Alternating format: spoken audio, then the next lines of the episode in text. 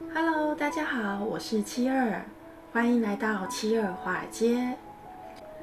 这周大家都过得如何呢？七二希望大家都能够顺顺利利的。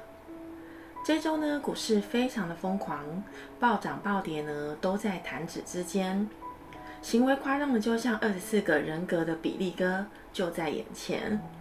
板块行情呢分化的非常的严重，这周的趋势呢不太好做，因此呢七二和小花呢目前是处于在蛰伏的状态下。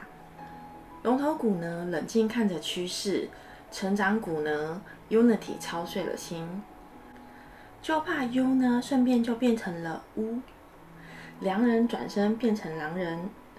希望下周八月九号到八月十三号的大盘脉络。不要再那么的让人难以捉摸啦！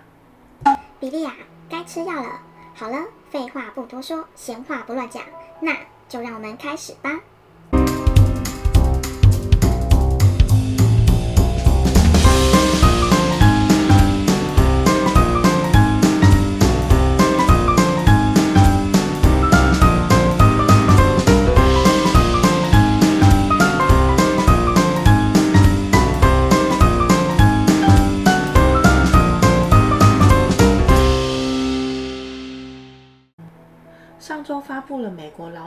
数据显示呢，美国七月份的非农数据新增了九十四点三万人，使美国十年期的美国国债殖利率上升至一点三 percent 左右，是七月下旬以来的最高水准。Delta 病毒呢，实际上影响了美国的实体经济与金融经济，让一直喊着要缩减宽松货币政策的日期呢摇摆不定。让市场对殖利率未来的变化出现了不同的预期。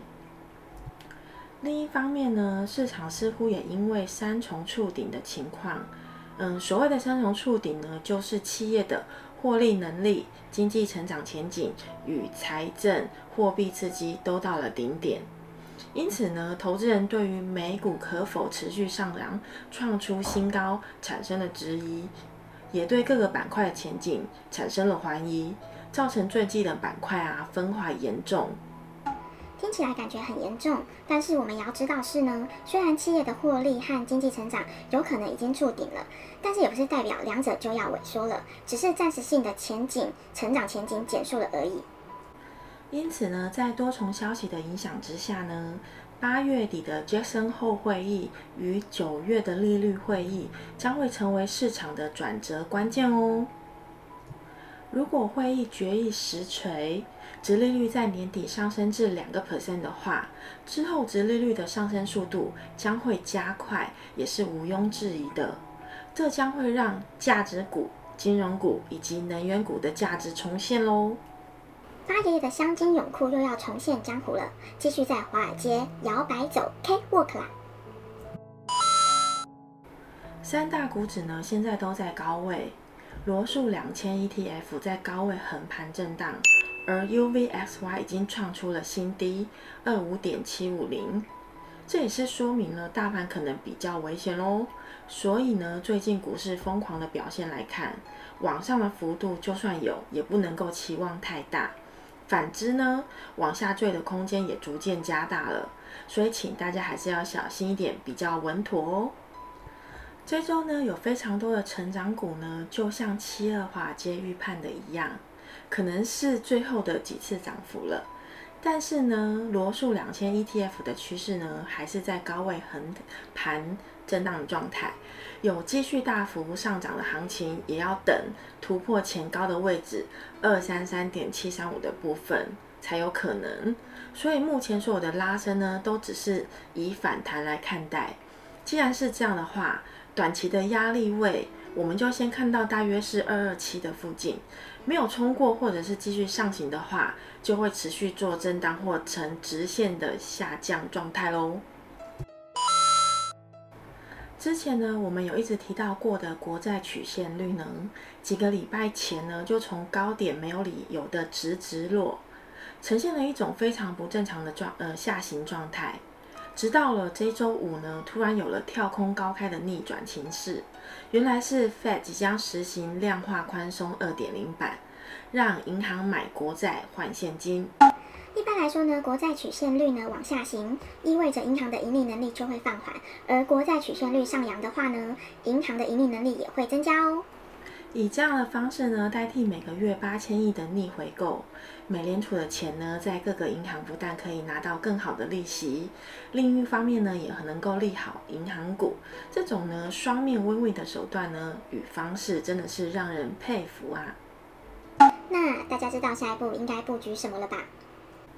由此可证呢，美联储的副主席 c a r e d a 发表鹰派言论，预测二零二三年呢会开始升息。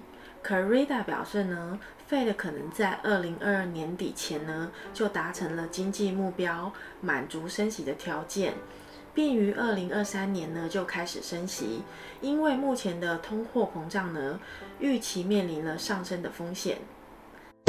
噔噔，副主席都发言了。这个新闻应该不是空穴来风喽？有没有？有没有？跟七月华尔街几个月前预判的一模一样啊！这么好，棒棒！大家是不是应该把前几期的视频都拿出来复习一遍啊？每一期的视频都是像故事一样有连贯性的哦。如果真的是这样的话呢，成长股即将有暴跌的危险。像这一周呢，Fastly、ETSY、Skills 财报后都已经暴跌了。内幕消息已经走漏，请大家一定要有警觉心哦。切和小花呢，最近的操作方式是不是龙头不要碰，踩空容易摔断腿的大中指进行操盘。现阶段呢，抄底真的是非常非常非常的不适合哦。趋势看的七二和小花都有点心压压的，很多都是放量下跌，很有可能抄底抄在半山腰。既然抄底不适合呢，那追高就更不用说了，是万万不可以的呀。目前呢，比较适合的是做短期交易的选手入场，新手朋友呢，请场外观望就好，以免被卷入漩涡中哦。基本面好的股票呢，可以利用 b o l 的上下轨道作为买入跟买出的判断，或者是买入下跌幅度比较大的股票时，可以以严格设立止损点的方式操作哦。再次强调，一定要非常的严格哦，不要到了止损点位舍不得离开呀。这期的视频呢，就到这里结束了，请记得帮我订阅、按赞、加分享，那我们就下期见喽，拜拜。